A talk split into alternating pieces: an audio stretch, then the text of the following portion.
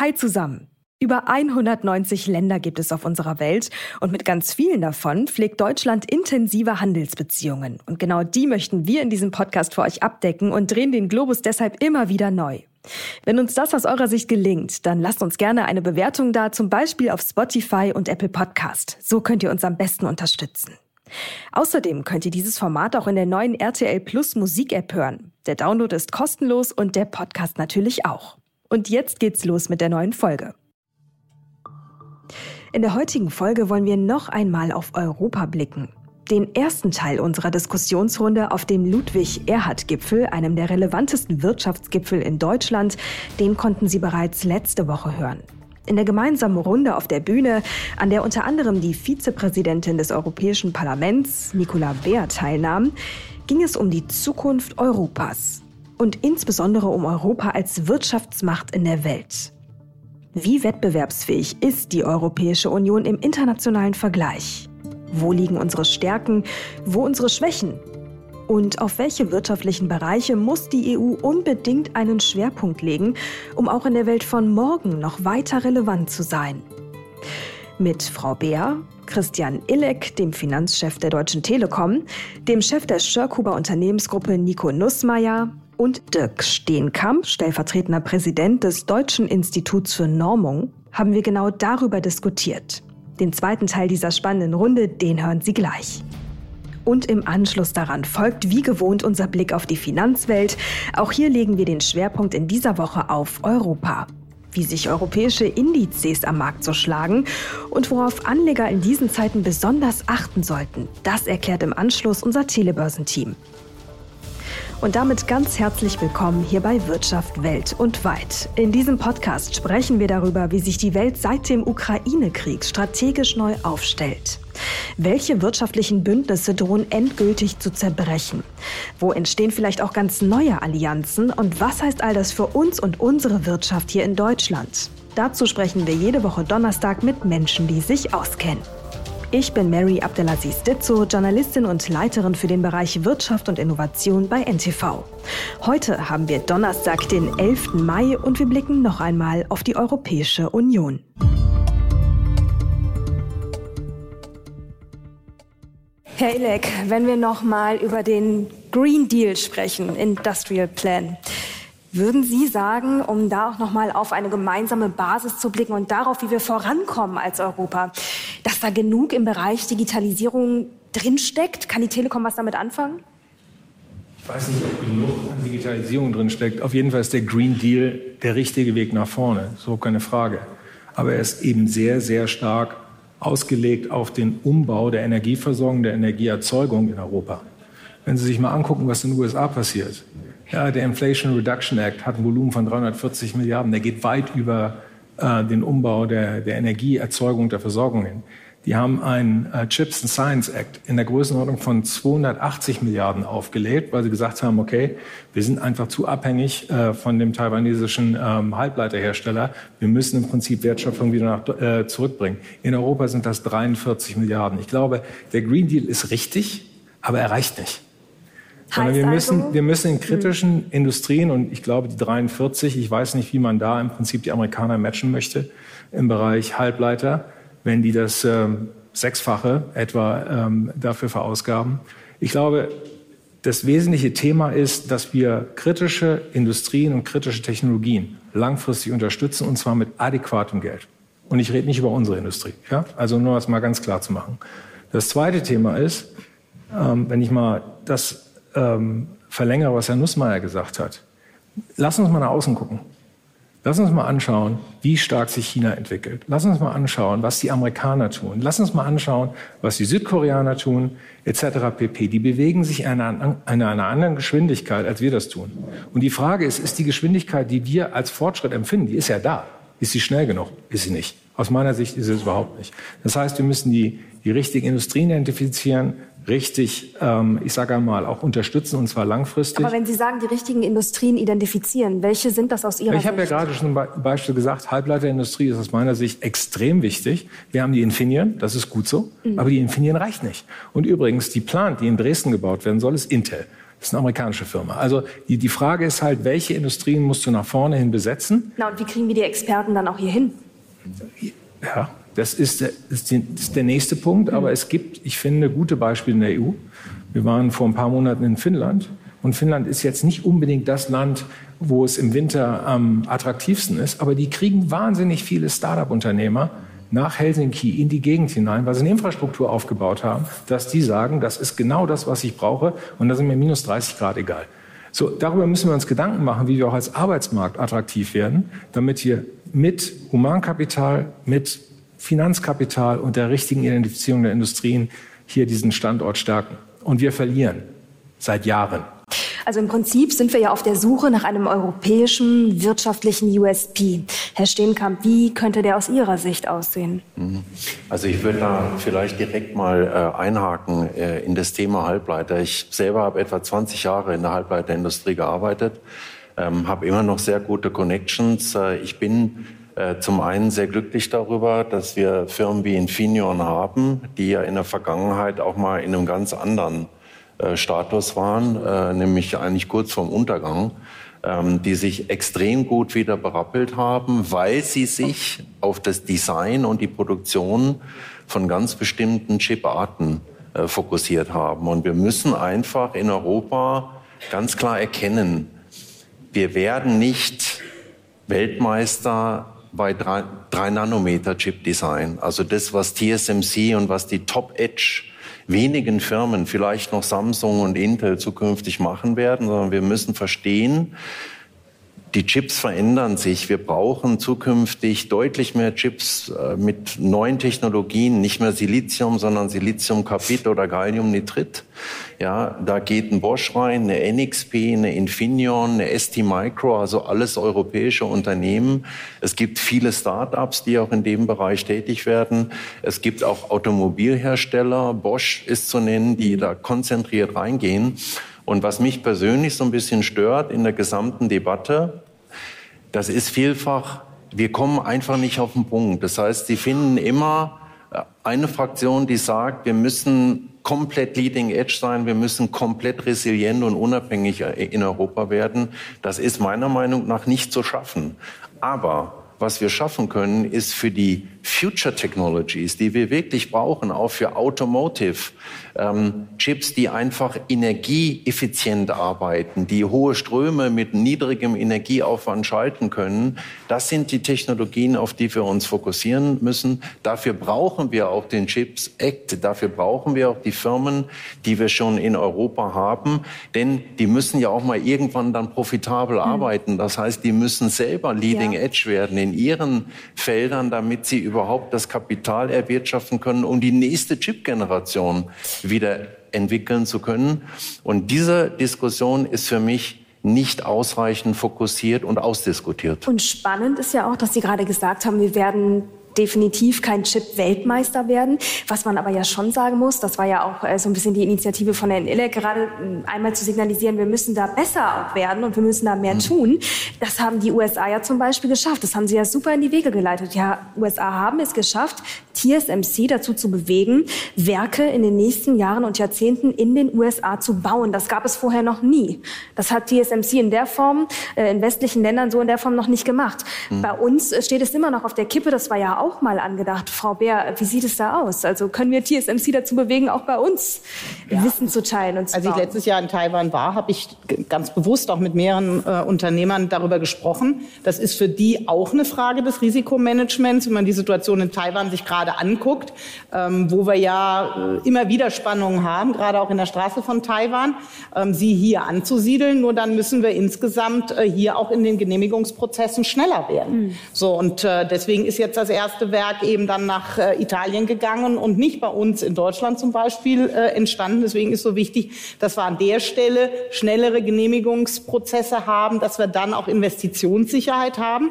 Also da darf man dann eben nicht nachher drüber diskutieren, wenn es endlich angelaufen ist, wenn es endlich was abwirft, wenn wir endlich, äh, wenn es endlich einzahlt, was man vorher investiert hat, dass man es dann abschöpft, weil dann alles böser Kapitalismus ist. Ja, das ist ja auch immer bei der Diskussion um Startups so ein bisschen seltsam. Wir haben es jetzt geschafft, geschafft mit dem Europäischen Innovationscouncil, eine ganze Reihe von Start-ups bis hin zu Einhörnern zu machen. Aber plötzlich sind die ja dann nicht mehr in der netten kleinen Runde, sondern dann sind das die Großen und da sind sie dann im bösen Bereich, so wie Diskussionen in Europa häufig laufen. Also da muss man sich dann auch ehrlich machen. Wenn man will, dass hier Innovation vorankommt, wenn man damit Arbeitsplätze absichern will, dann muss hier auch Geld verdient werden können. Und da müssen wir zum Beispiel in die USA gucken. Da werden keine komplizierten Subventionsmaschinen angeworfen. Da geht es über Steuerreduzierung, über Steuerincentives, damit entsprechend investiert wird. Das brauchen wir meines Erachtens in Europa auch.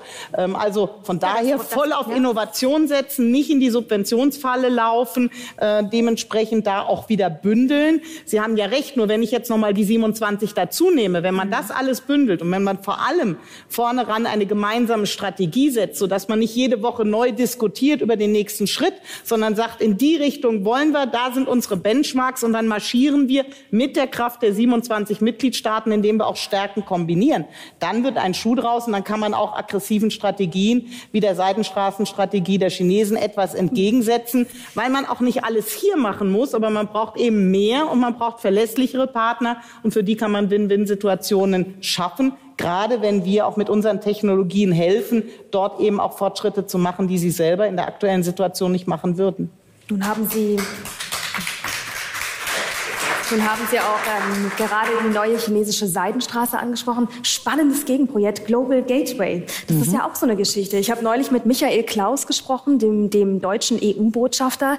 Der hat mir eigentlich genau das Gleiche bestätigt wie Sie jetzt hier in der Runde und Sie vor allem. Die, die Wege, die sind lang und es braucht einfach zu lange, sich mit 27 Staaten abzustimmen. Andererseits, 300 Milliarden sind zugesichert worden. Das Projekt geht so langsam langsam seinen Weg. Die Frage ist nur, ähm, was können wir wirklich damit erreichen? Weil China und die chinesische oder die neue chinesische Seidenstraße, das ist ja was, was seit Jahrzehnten läuft und sehr schnell läuft. Also China hat sich in großen Teilen Afrikas schon längst etabliert, äh, in großen Teilen Südostasiens und so weiter und so fort. Können wir da überhaupt noch eine Lücke finden?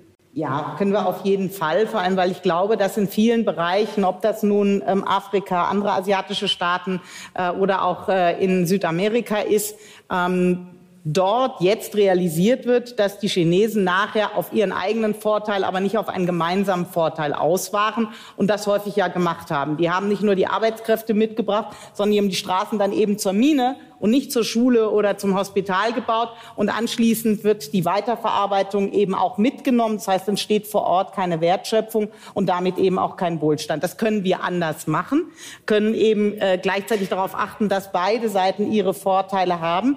Das bedeutet aber auch, dass wir in diesen Ländern anders auftreten müssen als das, was wir momentan machen. Ähm, aus meinen Gesprächen äh, in diesen Regionen kommt immer wieder heraus, wir kommen sehr oberlehrerhaft daher. Das heißt, wir haben die großen Lautsprecher ausgepackt und erklären mit erhobenen Zeigefingern, wie man es denn bitte schön zu machen hat an dieser Stelle. Und anschließend kommen wir ganz lange nicht letztendlich äh, mit dem Ergebnis voran. Das heißt, in der Zeit, wo wir noch das Formular suchen, haben die Chinesen die Brücke schon gebaut. Dann wird da natürlich kein Schuh draus. So, das heißt, wir müssen letztendlich einmal gemeinsam ausdiskutiert haben. Und das ist hier ja auch schon angesprochen worden. Was sind unsere Prioritäten? In welche Bereiche wollen wir rein? Und dann muss das als Mandat für die, die das auf der europäischen Ebene umsetzen können, bis hin zum hohen Beauftragten für die Außenpolitik, dann muss das nachher umgesetzt und durchdekliniert werden und eben nicht auf jedem Entwicklungsschritt neu zu diskutieren und mit Verlauf erlaubt, dann müssen unsere 27 Staats- und Regierungschefs, so unterschiedlich ihre jeweiligen Regierungsmehrheiten auch sind, im Sinne dieser Strategie, dieser gemeinsam verabredeten Strategie auch außen auftreten. Da habe ich halt nichts davon, wenn 27 dann noch weiter durch die Erde, um die Erde reisen und jeder eine andere Botschaft abliefern. Nein, da heißt es dann getrennt marschieren, vereint schlagen. Die müssen dann auch mit derselben Botschaft unterwegs sein. Ob das auf der einen Seite klare Kante oder auf der anderen Seite vertrauensvolle Kooperation ist. Also mehr Einigkeit nach innen hin. Okay, wir haben noch fünf Minuten. Ich würde gerne eine kleine Schlussrunde einleiten und möchte Sie einmal alle vier mit äh, der Bitte um eine kurze Antwort fragen in diesem Spannungsfeld. Da wird ja gefühlt jeden Tag in diversen Medien darüber berichtet, auf verschiedenste Art und Weise, das Spannungsfeld zwischen China und den USA und dann Europa in der vermeintlichen Mitte. Wo sehen Sie da Europa in der Zukunft, Herr Nussmeier?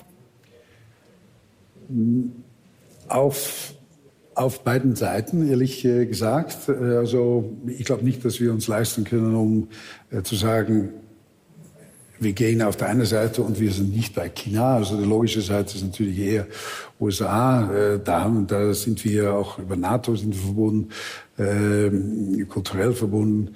Äh, das wäre die logische Seite, aber ich glaube nicht, dass ich da persönlich auf jeden Fall nicht China auslassen müssen äh, würde. Ähm, das heißt nicht, dass wir keine Veränderungen in unsere, unsere Lieferkettenthemen anbringen müssen. Äh, ich glaube, Globalisierung ja, aber anders als wir das die letzten 20 Jahre betrieben haben mhm. und auch nicht mit dieser Naivität. Ähm, wurde heute und glaube auch in dieser Runde auch schon mal angesprochen, äh, was in Afrika passiert ist in den letzten 40, 50 Jahren. Ich habe in 86, 87 habe ich in Kongo gewohnt und gearbeitet damals schon feststellen können und mich gewundert über äh, wie weit äh, sich äh, Europa und noch nicht nur Europa, auch USA sich schon zurückgezogen hat. Mhm. Da konnte man schon sehen, dass die erste chinesische Offensive schon da ja, war. Diese Lücken sind andere ich glaube, dass, ich glaube, da, dass da mhm. wirklich, äh, aber da ist auch ein Weg zurück. Frau Wehr, Sie haben es angesprochen, die Erfahrungen mit äh, die äh, chinesische Darlehen, das ist nicht alles so super. Äh, und da muss man wirklich, wirklich wieder rauf, äh, darauf gehen. Mhm. Also ich, ich, ich sehe da eine aktive Rolle in, in viele Richtungen, ohne wieder zurückgreifen auf was Sie gesagt haben, ja. ohne diese lautstarke Besserwisserei. Ich glaube, dass wir besser unsere Güter exportieren, als äh, dauernd unsere Ideologie äh, alle anderen aufzudringen. Ich glaube, das ist auch eine wichtige Haltung. Leider ein bisschen auf die Zeit achten. Ja, ja, genau. dann, dann glaube ich, dass, äh, dass wir gut unterwegs mhm. sind. Okay, dann würde ich die Frage an Frau Bär noch mal etwas anders stellen. Werden wir in 20 Jahren noch wirtschaften mit China? Oder ist es ein Auslaufmodell? Nein, ich glaube, wir müssen zusehen, dass wir möglichst schnell ein eigenes Gewicht aufs Tablett bringen, ähm, weil wir ja gesehen haben, wie schnell sich, sei es einmal äh, in, auf der chinesischen Seite, aber wir haben es auch mit verschiedenen Administrationen auf der amerikanischen Seite gesehen, äh, wie schnell sich für uns dann Bedingungen verändern können, wenn wir uns zu sehr abstützen bei Energie, bei Sicherheit, bei Rohstoffen, bei preiswerten Arbeitskräften. So, das heißt, diese Macht der über 450 Millionen Verbraucherinnen und Verbraucher, die wir haben, führen wir momentan noch gar nicht nicht genug ins Feld. Wir stellen uns da nicht strategisch genug auf.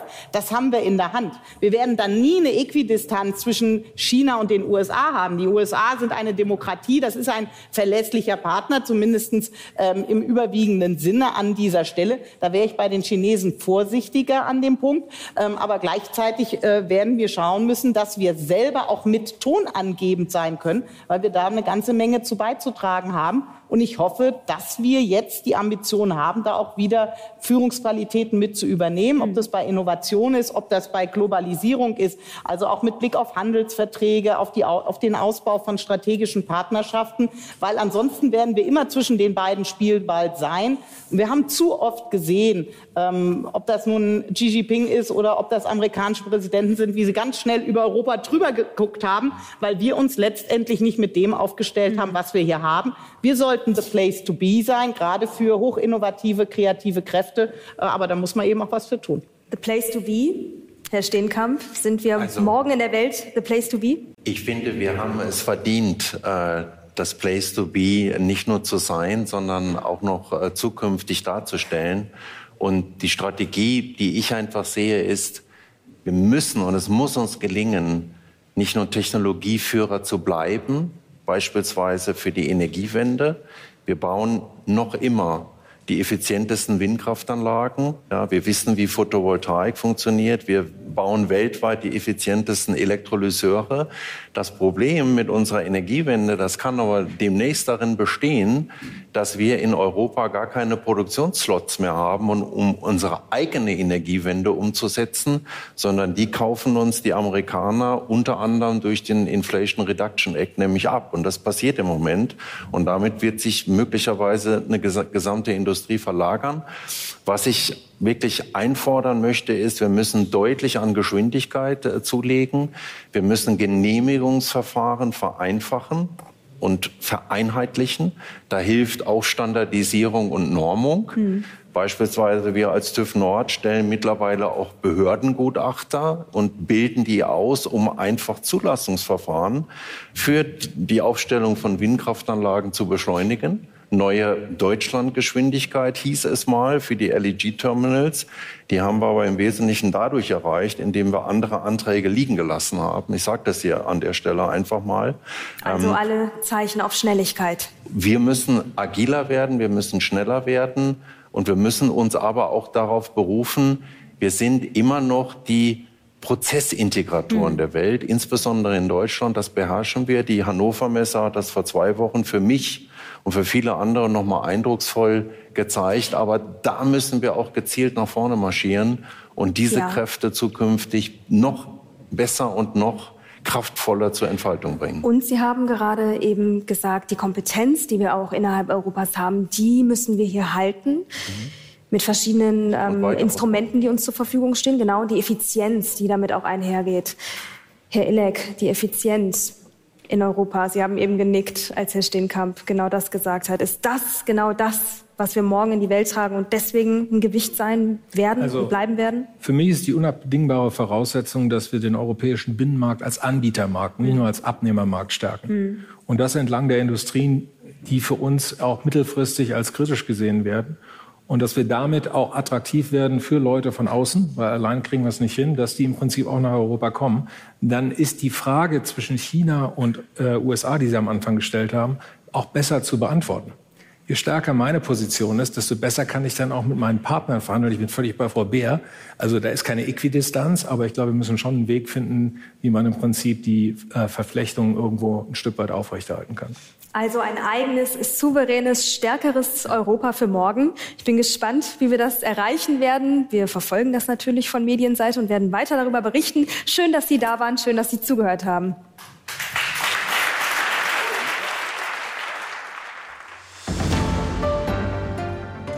Das war für heute der wirtschaftliche Blick auf Europa und jetzt schauen wir noch etwas genauer auf Europas Gewicht in der Finanzwelt. Diesen Part übernimmt wie gewohnt unser Telebörsenteam. Dankeschön, Mary. Europa ist ein sehr spannendes Thema, auch an den Börsen. Raimund Prichter, du bist für uns immer wieder in Frankfurt auf dem Börsenparkett. Wie haben sich die europäischen Börsen im laufenden Jahr entwickelt? Welche Unterschiede erkennst du da, wenn du hinsiehst? Also ich habe mir das mal angeguckt. Von den etablierten Märkten sind in diesem Jahr alle im Plus. Die meisten, sagen wir so, um die 10 bis 15 Prozent. Also etwa genauso wie der DAX. Es gibt nur einen Ausreißer nach unten und das ist Norwegen. Die Börse dort liegt nämlich mehr als 4 Prozent im Minus. Was ist der Grund dafür? Naja, Norwegen, da spielen ja Öl- und Gasunternehmen eine wichtige Rolle und bei denen sind die Kurse im letzten Jahr bekanntlich gestiegen. Deshalb war die Börse dort auch im Plus letztes Jahr, während der DAX ja 12 Prozent verloren hat. Dieses Jahr läuft es genau andersrum. Öl- und Gaspreise fallen und mit ihnen dann auch die Aktien eben von Energiefirmen. Deshalb wird das, was für Norwegen ja letztes Jahr ein Vorteil war, dieses Jahr zum Nachteil. Das heißt, es ist nicht immer gut, auf einzelne europäische Märkte zu setzen, wenn ich dich da recht verstehe, oder? Nein, es lohnt sich auch nicht, vor allem nicht im Euroraum. Hier bewegen sich ja die Börsen in der Regel schon zumindest in die gleiche Richtung. Im Euroraum wohlgemerkt, Norwegen gehört ja nicht dazu. Wenn es mal Ausnahmen gibt, wie im letzten Jahr, etwa die Energieaktien, die liefen gegenläufig, dann ist es eher eine Frage, welche Branche man im Depot hat und nicht welche europäischen Länder. Welche Unterschiede gibt es denn grundsätzlich, wenn, wenn man sich die europäischen Börsenplätze und Indizes ansieht? Naja, es, wie gesagt, es gibt ja die Unterschiede schon, aber ich sag mal tatsächlich, es lohnt sich nicht, dort auf einen zu setzen. Ich würde dann eher sagen, auf einzelne Branchen ja, zum Beispiel Branchenindizes mit den entsprechenden Indexfonds, also zum Beispiel eben einen Fonds auf einen Energieindex, wenn man eben in Energieaktien anlegen will. Na, und wer sich in Europa engagieren will, der kann dann auf Gesamteuropa setzen, also zum Beispiel auf den Eurostox-Index, das sind die wichtigsten Aktien des Euroraums, oder aber auch auf den Stox-Index, der hat zusätzlich noch zum Eurostox ähm, die Nicht-Euro-Länder äh, drinnen, vor allem also noch Großbritannien und die Schweiz. Wo in Europa lief es eigentlich ähm, bislang noch besser als in Deutschland? Ja, langfristig gibt es tatsächlich Unterschiede an den europäischen Börsen.